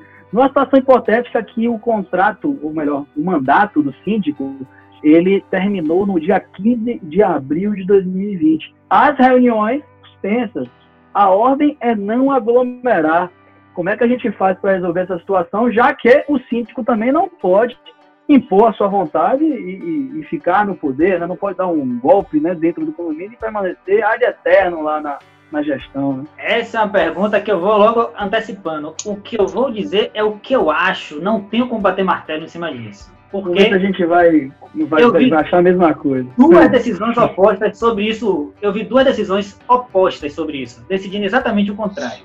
Agora, o que eu acho, o que eu entenderia como correto? Primeiro, a nossa PL, a nossa PL, que ainda está aí, né? A PL 1179, para atualizar, tem um projeto de ele, lei. Ele já falou 155 vezes essa PL, já está familiarizado com a PL. É nossa, é, nossa, eu já li esse negócio umas 20 vezes. Mas o projeto de lei, que não é lei ainda, está tramitando. Ele traz aqui, ó, no artigo 12, parágrafo único, isso aqui resolveria tudo, mas essa lei não sai. Olha o que fala o artigo 12, parágrafo único. Não sendo possível a realização de assembleia condominial na, na forma prevista no CAPT, que seriam as assembleias virtuais, os mandatos de síndico vencidos a partir de 20 de março de 2020 ficam prorrogados até 30 de outubro de 2020. Isso resolveu o problema. Resolveu tudo. Você sabe de onde surgiu essa, essa questão da PL? É, vocês sabem, vocês, vocês conseguem, pelo que vocês viram dos normativos que saíram, vocês conseguem imaginar de onde saiu essa ideia de prorrogação? Claro, né? Saiu da cabeça de alguém, mas eu falo, será que sofreu inspiração de outra norma? Vocês conseguem fazer um, um vínculo Tá aí, não. Eu até vi o pronunciamento de um do, do coordenador técnico, que é Otávio Luiz Rodrigues Júnior, mas eu não vi a inspiração dele Cara, nisso aí. Agora estou curioso. Na, a, o fundamento é o mesmo daquela MP, a, a 931 de 2020, aquela que fala da sociedade cooperativa sociedade por ações. Essa MP 931 2020, ela prorrogou esses prazos de gestão, né, ou de atuação dos administradores, membros dos conselhos fiscais e estatutários da sociedade, inclusive as ações. Por isso que eu provoquei esse tempo. As ações que dos, existem vários condomínios que estão entrando na justiça pedindo a prorrogação automática do, do mandato do síndico, pedindo aplicação analógica da MP 931-2020, que fez justamente essa prorrogação de prazo de gestão e atuação dos administradores, do membro de conselho fiscal. E não né? tem que continuar pedindo, né? Já que, a, já que a lei não sai. Pois é, mas aí que tá. Aí que tá. Um, um condomínio, eu também divulguei isso, lá, lá em Joinville, né? Foi o, a primeira decisão, pelo menos que eu tinha conhecimento. Eu, olha só, eu conheço pelo menos 12 autorizações parecidas. Aí tava monitorando as 13. Aí saiu a decisão em Joinville agora, exatamente sobre isso o condomínio pedia aplicação analógica da SMP 931, porque lá em Joinville tem um decreto municipal 506-2020 que determinava, como determina aqui Salvador e outros estados de São Paulo, enfim, a suspensão né, provisória de reuniões para evitar aglomeração. E nesse pedido era justamente isso. Como a, o mandato do síndico lá se encerrava no, no segundo bimestre, ela pedia por conta da quantidade de unidades que tinham naquele edifício, eram 120 unidades naquele edifício, ela falava, olha, eu quero então que você faça a prorrogação do meu mandato por aplicação analógica do artigo 931, ou melhor, da medida provisória 931-2020, que prorrogou também lá nos comitês estatutários de sociedade cooperativa, sociedade por ações, até que acabasse o aumento social. Aí eu falei, pô, interessante essa decisão. Aí você já trouxe a, a PL, né, que vai mais ou menos nesse sentido de aprovação automática.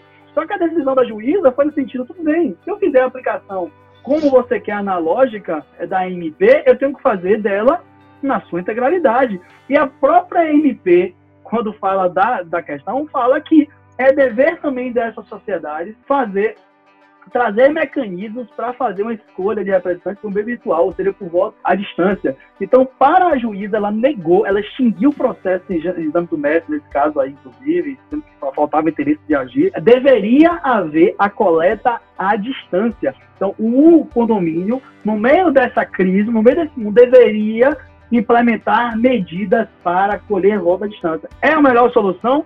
Na minha opinião, depende.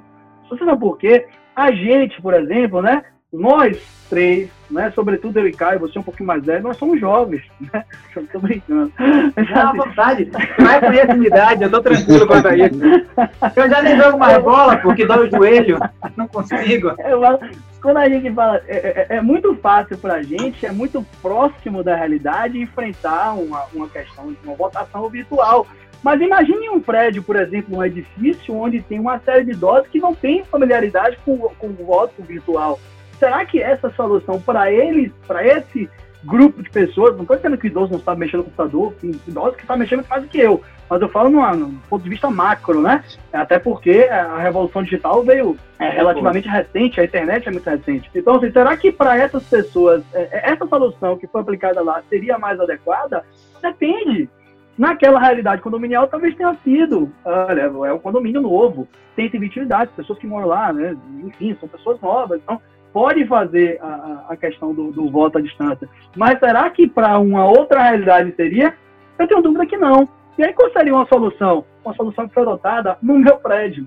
No meu prédio abriu-se uma assembleia e permitiu-se que as pessoas informassem para o WhatsApp que desceriam para fazer a votação. E desceu um por um de forma organizada para exercer o voto. A, Assembleia começou às 7 horas da manhã e terminou às 7 horas da noite. De forma ordeira, organizada, conseguimos fazer, para quem quis, obviamente, exercer o direito de voto para a eleição de síndico. É uma, é, é uma, é uma solução. Solução que é não precisou da via judicial, né? A gente não precisa só verbal judicial quando a gente tem mecanismos para fazer isso aí. Né? É uma boa solução. O problema de condomínio é que sempre tem um que não quer, né? Ah, é. Sempre tem, cara. Condomínio é, é, complicado. Se você implementa uma medida, geralmente a pessoa quer, quer outra medida. É, eu, eu não, geralmente não participo de grupos condominiais, não, não gosto. Não, de... eu não participo de grupo de meu condomínio nunca, jamais, não importa. Ainda mais que, pô, eu, eu dava aula na pós, eu, eu parei um pouquinho agora, de direito imobiliário. Imagine se a galera sabe que eu dou aula de direito imobiliário. Não. Nossa, eu trouxe esse caso aí. Mas enfim, né, avançando, eu trouxe. Você fica à vontade também, né? Porque como eu fiz um. Não, é, nesse caso, eu achei interessante que eu vi, eu foi o que eu apontei no começo, eu vi duas decisões antagônicas, uma dizendo que não era para prorrogar e outra dizendo que era para prorrogar. E aí é isso que a gente precisa deixar claro para quem não é do mundo jurídico.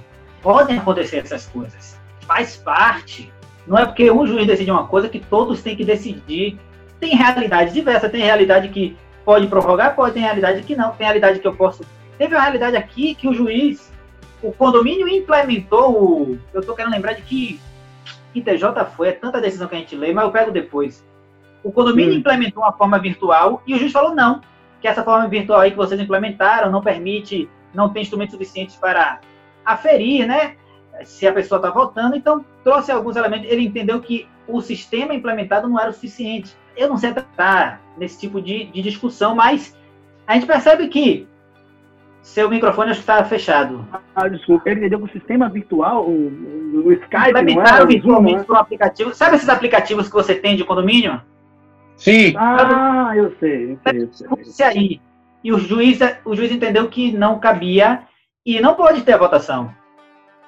Nossa, então, é complicado. É um caso. É complicado. Esse é o primeiro ponto, né, Fábio? Você falou, a gente está falando aqui da questão da, do, do mandato do, do, do síndico.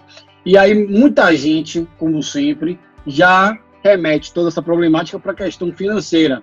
E aí, muita gente faz aquela pergunta, né? E o condomínio, eu tenho que pagar o condomínio? Eu tenho que pagar o condomínio?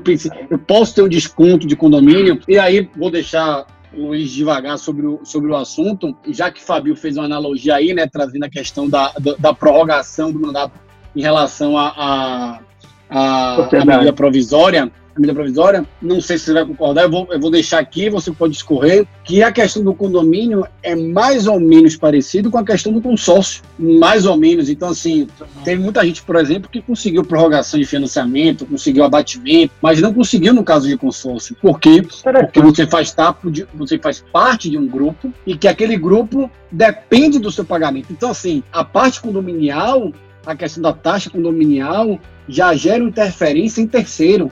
Se você deixa de pagar, isso vai prejudicar o seu vizinho. Então, escorre um pouquinho sobre o assunto. Eu concordo com isso tudo que você falou, concordo. Aí a gente tem que fazer. Ah, então por que aluguel pode e condomínio não pode? É porque são naturezas diversas. Quando eu falo de aluguel, eu falo de contraprestação. Eu estou pagando por algo que eu estou recebendo. Então, pronto. Então, se o que eu estou recebendo houve diminuição, vamos falar das comerciais, né? Das locações comerciais. Então, o que eu pago, em tese, cabe diminuição. Mas a natureza do, das taxas de condomínio é de repartição de despesas. Eu tenho uma despesa que vai ser repartida por todos. E é exatamente claro. isso. Se um deixa de pagar, isso implica aumento de onerosidade para todos os outros. E aí eu vou entrar num sentimento de equidade ou de justiça, né? O sentimento de justiça é difícil explicar, porque se você for discorrer o que é justiça, você tem 900 Pelo amor de Deus.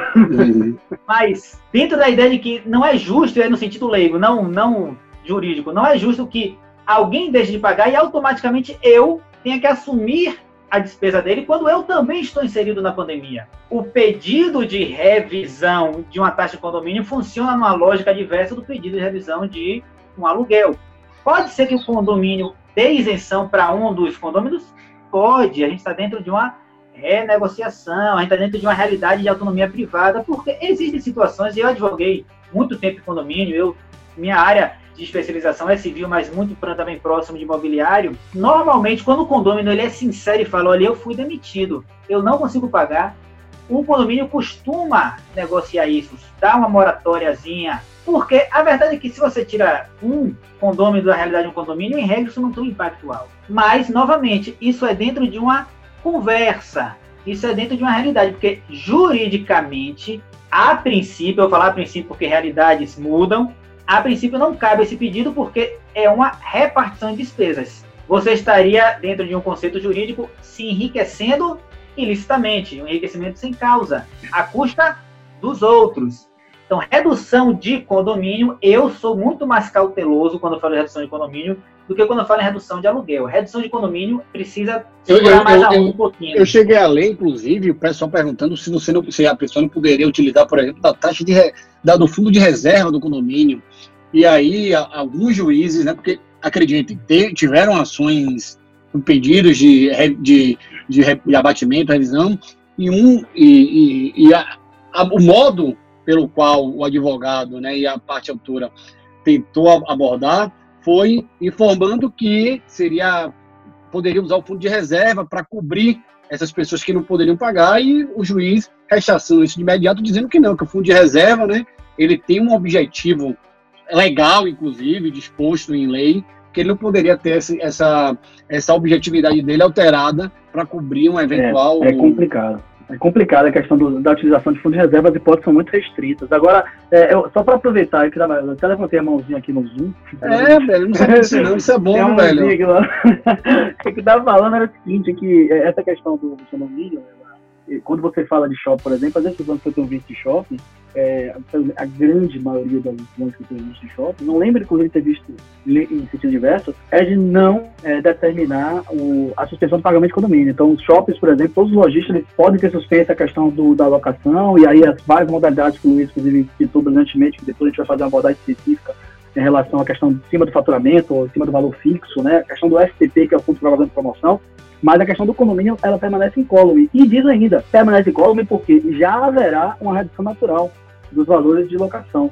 Porque você vai ter decisões, aí eu vou aproveitar, se vocês não tiverem mais nada depois para fazer um outro gancho. Existe, como o condomínio também tem implementado medidas de distanciamento social, de isolamento, de prevenção ao coronavírus, né, de Covid, é natural que exista uma utilização menor das áreas comuns, então demande talvez menos pessoal de limpeza, as pessoas, o condomínio às vezes diminuiu também o seu corpo funcional em relação a algumas áreas, né? Então, se por um lado existe um aumento substancial das unidades autônomas, e aí é o, nosso consumo individual, talvez se o gás for canalizado para o prédio inteiro, aumenta o gás, mas na grande maioria haverá uma redução aí das despesas condominiais, então já haverá uma redução natural. E é como o Luiz falou, a questão né?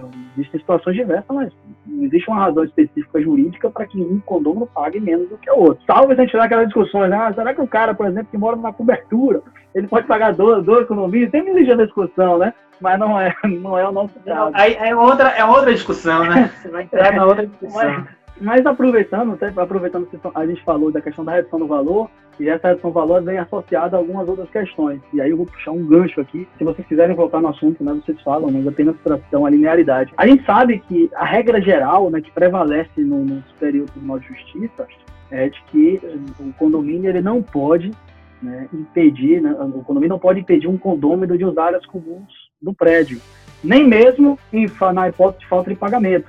Então, essa é, é, é, o entendimento que, pelo menos, que prevalece a nível do Superior Tribunal de Justiça, né? É, é, a regra... no informativo 651 do STJ. Tem lá. Ótimo, tem o, o informativo que é justamente isso, que ele fala que existem regras específicas no Código Civil, que é o artigo 1336 do Código Civil, fala primeiro que fala quais são as hipóteses em caso de falta de pagamento. Existem as penalidades específicas para quem deixa de pagar o condomínio. Então você não pode deixar o morador deixar de usar ou impedi-lo de usar por exemplo, a churrasqueira do edifício, uma piscina do edifício, um elevador de edifício, né, a quadra de esporte, a academia de ginástica.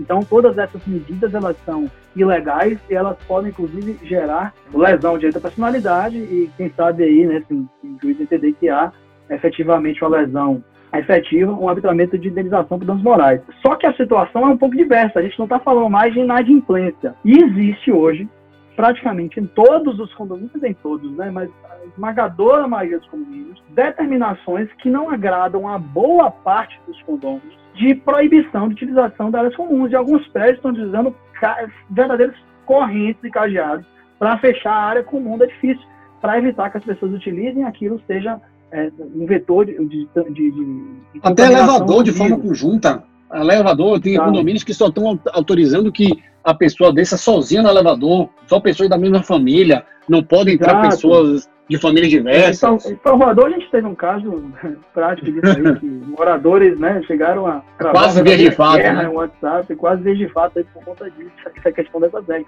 Aí eu pergunto a vocês, até que ponto são legítimas essas, é, para vocês, né, obviamente, como a gente tem conversado, né, Luiz, que não, não existe, né, cara, também que não existe regra objetiva, tudo está se reinventando. Mas para vocês, o que é que é legítimo, o que é que é ilegítimo nessas determinações aí do síndico, né? Eu acho que, vamos lá, é, eu acho que o grande conflito é esse, né? O limite dos poderes restritivos do uso de área comum. Até que ponto o síndico pode baixar ali uma circular e dizer, olha, não usa elevador em conjunto, uma vez de cada, não usa academia, não usa piscina. É interessante, aí voltando para vocês me abusam, mas eu gosto da PL 1179, o artigo 11, ela diz o seguinte, porque ela já antecipa, ela fala assim, ó, em caráter emergencial até 30 de outubro de 2020, além dos poderes conferidos ao síndico pelo artigo 1348 do Código Civil, compete, inciso 1, restringir a utilização de áreas comuns para evitar a contaminação pelo Covid. E ele vai continuar, mas isso aqui já dá a nossa ideia. Já, tudo bem que é um projeto de lei, não é lei, reiterando, porque para ninguém dizer que a gente está dizendo que existe uma lei impondo isso. Não existe ainda talvez venha a existir. Mas já dá a ideia de que é aceito que o síndico venha restringir o uso de áreas comuns. Por quê? Porque, diferente lá do informativo 651 do STJ, o entendimento pacífico de que eu não posso impedir a utilização de áreas comuns, lá o fundamento é inadimplemento. E aí, no inadimplemento, eu vou entrar naquele conflito. Uso de propriedade, função social, até a dignidade da pessoa humana. Aqui, o conflito não é patrimonial. Aqui o conflito é evitar a contaminação, aqui o conflito é existencial, saúde. E quando o fundamento muda, é possível que a solução mude. Por isso que se admite, o problema é até que ponto se admite, porque existem síndicos aí realmente se empolgando, se arvorando do poder ilimitado e fazendo barbaridades. Exatamente, existe isso mesmo. Existe mesmo. Essa questão da, da saúde pública, ela, ela, ela é, é, realmente, né? O fundamento é outro, inclusive está fora da nossa seara aqui. Eu estava vendo também uma decisão do Tribunal de Justiça de São Paulo que negou aí o pedido de suspensão de uma multa para as pessoas que quebrarem, né, que descumprirem o isolamento que foi determinado pela, pelo município de São Paulo. Se vocês viram essa decisão aí. Havia uma, uma discussão sobre a, a suspensão dessa multa e a, a, justiça foi categórica em não, não suspender. E o fundamento é bem por aí, né? Então, como você inaugurou a sua fala de hoje, para quem está nos ouvindo aí há uma hora e pouco, talvez, é, juiz é gente, né? O juiz entende que as decisões que são tomadas pelo síndico, elas são tomadas em prol de uma coletividade, de saúde pública, enfim. E é bem por aí. Mas, Caio, desculpa aí, era a sua, maneira, sua vez. Não, não, eu, eu queria dizer que eu concordo plenamente, inclusive no, nos prédios que eu cheguei a. Não foram muitos, mas de minha mãe de minha sogra que eu cheguei aí, né, durante esse período de pandemia, que tinham informativos, que são prédios maiores do que eu, que eu resido, o simples fato das determinações do poder público municipal, eu, na, na minha humilde opinião, já entendo que isso é um, uma base que não seja legal, mas uma base aí normativa, para que o síndico tenha esse poder de, de, de bloquear os, os usos de, de, academia, inclusive já saindo decretos a favor dessa, desse bloqueio de academias em prédios, de quadras, de áreas comuns. Então, eu acho Aqui assim, não querendo né? minimizar a, a PL aí tão amada pelo nosso amigo Luiz, não querendo minimizar ela, eu acho que o, as determinações públicas que, vão, que vêm sendo tomadas, elas já dão sim poder ao síndico, claro, sem extrapolar, né? É, por exemplo, eu acho que uma limitação de se entrar num, num, elevador, por exemplo, com mais de duas famílias, eu acho uma limitação razoável. Eu acho que tudo tem que partir, como em qualquer coisa de nossa vida, de uma razoabilidade, uma razoabilidade. Então, o impedimento de que você, claro, tudo isso aí como o Luiz bem falou, nada a ver com a questão da, do normativo da STJ, a questão da inadimplência. Eu acho que hoje é para um momento, é para uma, na busca de um bem maior que é a saúde, né? São orientações aí da, da Organização Mundial de Saúde. Eu gosto muito de fazer analogia. Eu acho assim que nesse caso é até um pouco mais grave. Por exemplo, na entrevista que eu dei lá sobre esporte, né? A repórter na época me perguntou, Caio, a OMS informou que não deve ter esporte até o final de 2020 é isso mesmo, a gente não vai ter futebol, um exemplo, até o final de 2020, eu falei, não, a orientação do OMS aí, ela não tem gerência sobre a FIFA, então não é, é uma só uma orientação, mas ela não precisa cumprir. Eu acho que já é diferente no caso do condomínio, porque um condomínio, quando existe aí uma determinação, orientação municipal baseada nos estudos de saúde da Secretaria de Saúde por aí vai, elas são obrigadas a cumprir. Então, eu acho que um síndico que não venha cumprir isso, inclusive estão sendo multados, quem está mantendo a área comum aberta está sendo multado por isso. Então, no meu caso, eu acho que é questão um pouco mais simples do que, do que parece. Eu quero fazer um questionamento agora. É minha vez de ah, questionar. Só, só, uma, coisa, uma coisa curiosa, Luiz, que eu estou vendo aqui, antes de fazer o questionamento, que eu estou conversando aqui, e aí eu recebi aqui no WhatsApp uma, uma notícia assim, curiosa, aí tem tudo a ver, embora não seja dentro da área economia. É, uma decisão acabou de sair do Tribunal de Justiça, foi divulgada hoje aqui, no Diário Oficial. Um advogado, inclusive um colega nosso, ingressou com uma ação, aliás, impetrou o mandato de segurança no Tribunal de Justiça da, da Bahia, pedindo a liberação da prática do surf entre Ai, as 5 as 5h50 e as 8 da manhã, e a decisão ela foi negada pela desembargadora, né? Então, mais uma vez aí, fazendo, fazendo prevalecer as medidas do decreto municipal, né, o 32352 de Salvador, né, 2020, que fala justamente dessa questão do escopo de prevenir a pandemia. E tem tudo a ver com o que a gente está falando, por isso que eu interrompi, porque justamente aí a gente consegue captar o espírito né, do jogador quando dá uma decisão dessa modalidade. Né? Porque o condomínio ele é uma realidade da sociedade, né? é um micro, uma micro sociedade. É um, perfeito, perfeito. reflexo do que acontece na sociedade acontece. O condomínio é exatamente isso. Esses, essas relações micro. Quando você tem relações macro, a, lei, é a convenção é a lei e os condôminos são os munícipes. Pronto, exatamente isso aí. Agora eu quero fazer um questionamento, porque é minha vez de questionar. Nessa questão de limitar o uso vocês acham que é possível o síndico limitar o uso de área privada, área exclusiva, por exemplo, limitar o uso do apartamento? Então, os dois pontos mais relevantes, impedimento de obra e impedimento de mudança, o síndico pode, porque aí já é dentro da minha residência, né, da minha área exclusiva. O que, é que vocês acham sobre isso? Porque eu vi decisões para os dois lados. É, eu vi também. Eu, eu, eu, você que está começando para poder. Eu, Fique à vontade. Ao meu ver, isso aí extrapola o direito privado. Extrapola porque no momento em que você impede o uso de áreas comuns no condomínio, você ali você está zelando como síndico a todos os moradores. E aí também tem uma questão também de você fazer valer né, as determinações municipais, como já tratei aqui.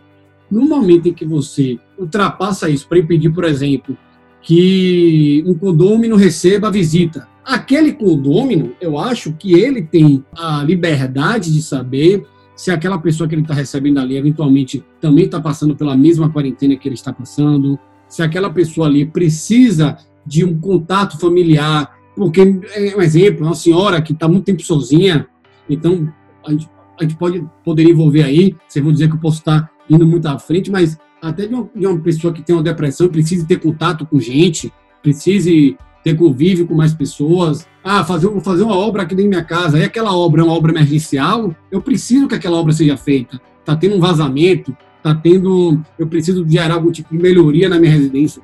Então, ao meu ver, ao meu ver, em, quando se entra nessa seara privada, nas áreas privadas do, do, imóvel, a justiça e nem o condomínio, a justiça não, né? A justiça poderia, mas o síndico não poderia interferir, ao meu ver jurídico. É, vamos lá, eu, eu vou, vou fugir dessa pergunta aí. Eu, eu, vou, eu vou dizer, eu vou, eu vou tangenciar aí, não responder não, porque ah. eu não tenho, é, não pode ter uma, eu não posso ter uma decisão 100% formada a esse tema, porque a gente tem realidades diversas, e aí, Luiz, eu, eu também vi decisões dos dois sentidos, e aí eu vou explicar porque eu disse que eu não posso me posicionar com clareza a respeito de, de, de um lado ou de outro.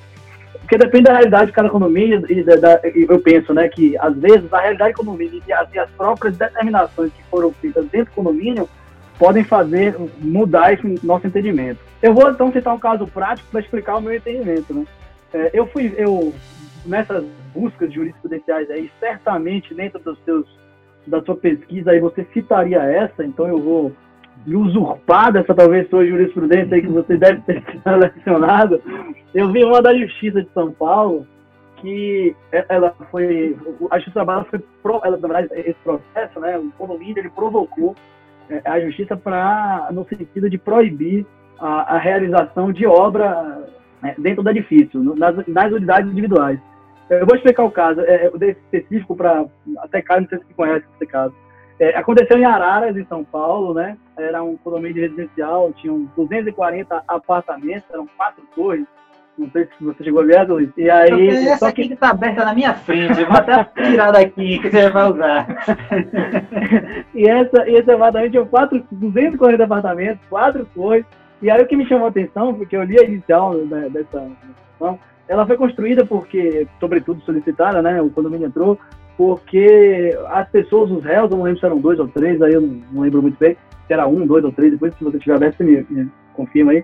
Eles eram representantes, essas pessoas, acho que os três que estavam ali no polo passivo, né, os condôminos, eles eram representantes de 37 unidades do apartamento. Eles eram grandes investidores, né, dos imóveis. E aí, eles obviamente estavam negociando essas unidades e por conta disso precisavam fazer obras naquilo ali para tornar o, a utilização viável. E aí o condomínio, então, entendeu que havia um excesso de, de trânsito de prestadores de serviço, né, de entra e sai, que aquilo ali poderia ser um vetor de contaminação para os demais condôminos. Eles citaram, é um condomínio muito antigo, que tem muito idoso, tem muita criança e tal, pessoas com problemas de saúde, então, pessoas de, que gente chama de dentro do grupo de risco. E aí pedia a suspensão completa, total, das obras nesse condomínio. Eu o que, é que vai dar, né, essa decisão aí, o que, é que o juiz vai decidir? Aí juiz, né, a decisão né, foi no sentido de, embora fale que foi deferida a liminar, não foi bem assim, né, a liminar ela foi, indefer, foi deferida em parte, vamos dizer assim, porque não foi acatado o, o, pedido de paralisação total da obra. Aí você fala, mas pô, como assim? Porque não foi, né, se existia pessoas de grupo de risco, etc e tal. O que ele entendeu foi o seguinte, que poderia continuar as obras, inclusive, Caio, as obras que não eram emergenciais, né? A gente está falando de obras úteis, né? E até voluptuárias, né? Armário. Tudo, tudo. Ele permitiu isso, apenas limitou o número de prestadores. Ele falou, olha, é, eu vou limitar o um número, então, de dois prestadores por dia em cada obra. Aí eu, mas qual é a razão dessa decisão? Aí o juiz foi justamente numa linha, inclusive, eu estava esperando você terminar a sua, a sua manifestação, e você falava isso, pô, eu não acho viável que o condomínio proíba, por exemplo, a entrada de pessoas né, para visita, etc. E, e o juiz colocou essa decisão, olha, eu não tenho como é, proibir, né, haveria uma quebra do princípio da igualdade, é, eu adotar para o mesmo, mesmo caso, né, soluções assim completamente diversas pela simples conveniência de, de determinados moradores. Então, a partir do momento que as unidades, os representantes das unidades autônomas permitem, por exemplo, que é, as pessoas que ajudam, empregados domésticos, é, diaristas, né, para seus serviços, prestam serviço, não poderia proibir aqueles representantes das 37 unidades de fazer obras, né, de continuar com as obras que não fossem necessárias nas suas unidades. E eu achei muito coerente essa decisão. Então, assim, ó, é, é, verdade. Se o condomínio talvez tivesse proibido todo e qualquer prestador de serviço, inclusive diarista, empregados domésticos, talvez a decisão desse magistrado teria sido outra, né? Mas a partir do momento que o condomínio não proíbe a entrada de visitantes, e aí incluindo essa questão dos trabalhadores domésticos, a decisão me pareceu muito coerente. Razoável. Então, assim, Foi o que eu falei, é razoável. razoabilidade. Então, assim, o que é que eu acho, é, Luiz, Luiz perguntou, desculpa, Luiz, só para concluir. É, o que, é que você acha que pode ou não pode? Eu vou dizer, então, a, a minha, minha resposta em relação a obras, eu não lembro qual foi o segundo ponto, você pode responder, é, depende do caso concreto, depende das medidas eu, eu partilho do pensamento, do mesmo pensamento que você. Mesmo pensamento. Depende. A gente pode fazer aí. Aí vocês falam mal da minha pele, mas não falam mal da analogia de Caio. O cara faz analogia pra. eu, vou, eu vou roubar e vou fazer analogia. A gente pode utilizar um pouco da analogia de benfeitorias necessárias úteis e voluntárias? Pode mas eu acho que a gente não pode se restringir a esse pensamento. Por quê? Porque na realidade do condomínio, você pode ter uma obra voluptuária de pequena monta em que um único pedreiro possa resolver, ou como é que um único pedreiro vai impactar na insegurança daquele condomínio, insegurança no sentido de saúde, na verdade. Nada, porque você recebe diarista, você recebe visita, você recebe o cara do delivery. Então, eu acho que vai muito na análise de se isso gera um vetor de contaminação ou não. E a decisão desse, desse magistrado, para mim, foi muito interessante. Eu vou na mesma linha. Muito importante. A mesma coisa. Eu, eu partilho do mesmo pensamento. Meu segundo questionamento, eu vou antecipar uma decisão que vocês discutem em cima dela é mudança. Se pode fazer mudança nessa época ou não. E eu já vi decisão a favor e decisão contra. A ideia de, pô, o cara quer se mudar. Aí o Cid fala, não, não pode ter mudança porque entra e sai muita gente em mudança. E já vi decisão falando, não, eu não posso impedir. Aí eu tô, aí eu tô entrando, limitando o direito de ir e vir do sujeito, eu tô, posso gerar um outro conflito dentro disso eu afeto diretamente até o direito de propriedade dele, que ele está se mudando para algo que eventualmente ele comprou. Eu tenho essas duas decisões. Mudança vai muito nessa mesma linha para mim. Eu acho que pode, desde que você não coloque 15 pessoas para subir e descer o apartamento durante uma semana. Vamos limitar, vamos fazer, como tudo, né? Vamos limitar o acesso, mas vamos permitir o direito. E aí a gente vai para o princípio grande, que na verdade é uma metanorma, né? um postulado que é a razoabilidade. Vamos ser razoáveis, não podemos limitar o direito de um, mas também não podemos promover esse direito e afetar o de toda uma coletividade. Mas siga à vontade, o que você acha, Não, eu concordo. Nós três fomos pelo mesmo caminho, pelo mesmo caminho. A, a, o que eu, quando, eu, quando eu citei a, a questão de que eu imaginava que era, não poderia ocorrer, é sempre levando em consideração a razoabilidade. Você não vai colocar 10 pessoas para poder trabalhar na sua obra, você não vai fazer uma festa dentro do seu imóvel para poder ficar entrando e saindo gente. Ah, não vai poder fazer uma festa na área comum, fazer uma festa lá em cima? Não, não tem como. É a mesma questão aí da mudança, porque aí você também vem, se você impede, aquela pessoa, você está falando da mudança de quem está chegando, mas imagina a mudança de quem está saindo. O contrato dela pode estar tá acabando, o contrato de locação, ela tem que sair do imóvel. E aí, ela ser impedida de sair do imóvel, então eu acho que nós três estamos indo pelo mesmo caminho da razoabilidade, porque não tem como você chegar e pedir, por exemplo, uma pessoa que contrai a locação acabou, ela tem que ir embora do imóvel, e ela vai ficar preso ali,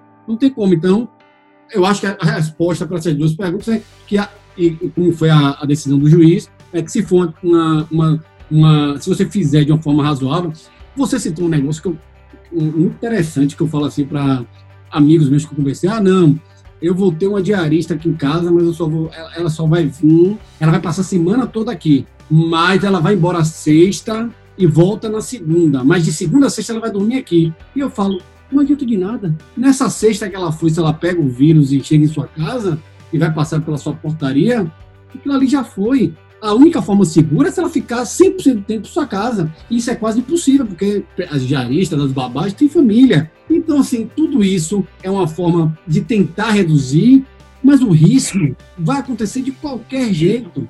Então, se você, e, e para mim, ao meu ver, eu sempre falo, nada em excesso, nada em excesso se resolve, nem para o mais, nem para o menos. Então, se você começa também a impedir essa sociabilidade, querer entrar no direito privado das pessoas, isso aí, em momento nenhum, vai impedir que o risco se propague. Ele vai se propagar, ele pode até reduzir, tudo bem, reduz a possibilidade. Mas você tem que ter essa questão, a gente bateu aqui várias vezes, da razoabilidade para também você ser maleável no que você vai fazer. É, eu penso, é, não sei se. Bom, eu tenho um posicionamento talvez um pouco divergente em relação a, é, questão de mudança. Não por nada, né? Claro que nós, com caso concreto, a gente tem que pensar como estamos falando. É porque tanto a questão de obra, e aí eu até estava esperando falar quando a gente avançou no assunto, mas eu vou linkar as duas assuntos. Tanto quando a gente fala de obra, quando a gente fala de mudança, envolve uma outra questão, que aí já entra, por exemplo, na perturbação do sossego e, e da própria é, a, a questão do trânsito interno no condomínio. Exemplo, é, a gente pode pensar numa realidade de um, de um condomínio que só tem, por exemplo, um elevador. Né? Um elevador para um prédio de uma torre de 22 andares. A gente sabe que todo mundo está em casa, né? então é, talvez a utilização do telefone, muito embora não saia de casa, né? mas talvez o trânsito interno para pegar um delivery, alguma coisa, seja maior. Será que seria o momento de travar, né, para permitir a mudança? É uma situação peculiar que tem que ser analisada. Outra, será que essa mudança vai provocar algum tipo de ruído? Falando de uma mudança, vai fazer uma colocação de armário, por exemplo, ou trazer móveis vai arrastar móveis, né? Vai, vai, enfim, vai talvez um prego na parede. A gente está em tempos de home office, né? Em tempos que as pessoas estão em quarentena, isoladas. Será que isso não vai ter uma perturbação no sossego além do necessário? Então, será que é legítimo o condomínio, por exemplo, restringir ainda mais as questões relacionadas ao som? E ainda provoco, né, para a gente não ter uma decisão em relação a isso, nós somos aqui é, advogados, né? Então a gente preza pelo silêncio para trabalhar, geralmente somzinho no máximo ambiente para um poder de concentração. Mas existem pessoas, por exemplo, que são artesãos, né? artesãos, então trabalham talvez manual, pregando alguma coisa, ou fazendo um trabalho manual, e estão trabalhando de casa. E trabalhando de casa, eles vão provocar ruídos. Então, até que ponto existe essa razoabilidade? Por que o meu direito ao silêncio é, tem que ser mais preservado do que o direito dele de desempenhar o ofício dentro da casa dele que provoca o Então, assim como a gente tem essa questão do ponto de vista individual, a gente também tem relação à questão da mudança. Por exemplo, a mudança eu posso, de repente, interromper o elevador inteiro que seja um condomínio. Eu também posso, por exemplo, falar de um elevador que vai ficar um inutilizado. Pensa, por exemplo, na mudança, o cara vai levar pedras talvez de gesso. A gente sabe que quando é utilizado uh, o, o, gesso, depois tem, o, o, o, elevador fica completamente inutilizado para o uso, tem que passar por uma limpeza total. Então, existe essa situação, né, até com respeito ao nosso tempo aí, existe uma, existem essas situações aí que talvez eu não consiga ver com tanta clareza, assim, ou com tanta questão de decisão da, pela possibilidade. Eu acho que é tão sensível quanto a questão da proibição do, do prestador, enfim, da obra. Você trouxe uma coisa que me lembrou uma notícia que eu li, essa questão de home office, todo mundo trabalhando. Aí eu li a notícia e eu logo pensei, fiz o link para cá, e foi você ter trazido que eu esqueci de, de, comentar. De um sujeito que ele é músico, é um sertanejo, não é nem muito famoso, eu esqueci o nome dele. E ele tá fazendo live. E a forma que ele tem como ganhar dinheiro agora é live, que entra patrocínio, né? Entra as doações. Uhum. E o condomínio ligou para ele e mandou ele parar a live porque tava atrapalhando o sossego do condomínio. Ah, e aí ele tá merecendo... O caso de Alok agora, cara. Alok, é, tudo bem, que, que foi Agora, é que a Alok, a Alok, é isso, a Alok realmente foi uma mega, um mega show, né? É, eu falo assim, a luz de Alok aqui, né? Janela. Deu pra é, qualquer pessoa do mundo via.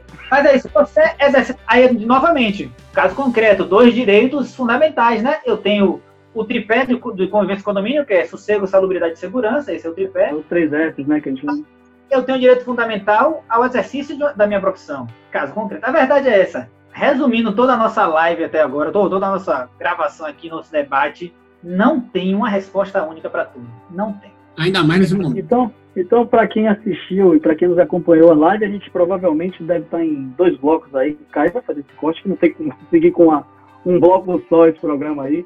Para quem assistiu e buscou resposta, saiu daqui sem resposta, que ótimo, né? Nosso objetivo, nosso objetivo então não, foi alcançado. E nós temos resposta, como é que a gente poderia dar resposta para? A gente orienta. A gente orienta, né? É, a gente faz questionamento. Você. É o suficiente, é o começo, né? Questionamentos. Aí a pessoa vai criando a resposta dela. Olha, queria agradecer, a gente queria agradecer o Direito Fora de Pauta, queria agradecer sua presença. Tenha certeza, eu já nem te dou poder de negar você vai voltar outras vezes. Isso é quase que uma obrigatoriedade. Peço aí para que as pessoas que estiverem vindo, a gente estiverem ouvindo, assistam e ouçam nossos outros programas. A gente tem vários temas atuais, tem outros temas relacionados ao, à pandemia, ao Covid. Tem temas que são passados, mas que ainda continuam atuais, questões financeiras, econômicas, que têm que ser utilizadas também nesse momento, né? A gente ia gravar em outros programas interessantes. Então, quero agradecer sua presença, quero convidar todos para que continuem seguindo nossas redes sociais e vamos deixar aí a, a despedida com você. Eu que agradeço, agradeço o convite, a oportunidade de bater um papo com o Fabinho, que tem muito tempo que a gente não se vê, e deixar aqui registrado que dentre as gravações e as lives que eu fiz nesse período, essa talvez tenha sido uma das mais divertidas, um volume grande de informação, mas de uma maneira muito legal de, de conversar. É a nossa ideia. Pronto, Gente, então obrigado aí pela presença. Parabéns. Valeu, obrigado pela presença aí. A gente vai deixar os links aí para todo mundo seguir vocês nas redes sociais, a gente coloca no programa. É Luiz, Ju, Luiz Júnior, como é? LC Vilas Boas. LC Vilas Boas. É Luiz Júnior é o outro, eu tô falando propaganda de Luiz lá. Mas é LC Vilas Boas. né? Tô quando o caso do Luiz Júnior fez mestrado comigo. Quando quiserem aí, teoria, teoria do direito civil na veia, esse é o cara para vocês seguirem. A Siri tá falando comigo aqui nesse momento. Mas... Mas sigam aí, sigam a gente nas redes sociais, arroba Direito Fora de Pauta, arroba Direito Fora de Pauta, arroba Enciclopédia do Direito. Meu velho, foi um grande prazer, uma honra enorme. Foi super divertido de fato. De fato, também foi uma das mais divertidas que a gente já fez, uma das mais prazerosas, inclusive. Sobretudo pra gente estar em casa, então é. não existe coisa melhor. E nosso, nosso recado é para o pessoal que tiver dúvida aí, pode mandar para a gente, né? A gente sempre que puder vai responder na medida possível tirar a dúvida de todo mundo. E quem quiser contribuir com outras informações, é, no YouTube pode deixar o um comentário, no Instagram, não sei se o cara vai conseguir resumir essas 8 horas de live no Instagram, vai também ter a opção, lá de escrever. E, enfim, muito obrigado aí. Direito Fora de Pauta voltando com tudo, com 18 horas de live, que seja um projeto duradouro. E depois a gente volta aí com mais temas polêmicos para vocês. Valeu, Luiz, um abraço. Caio, um abraço. Um abraço, um abraço. Abraço.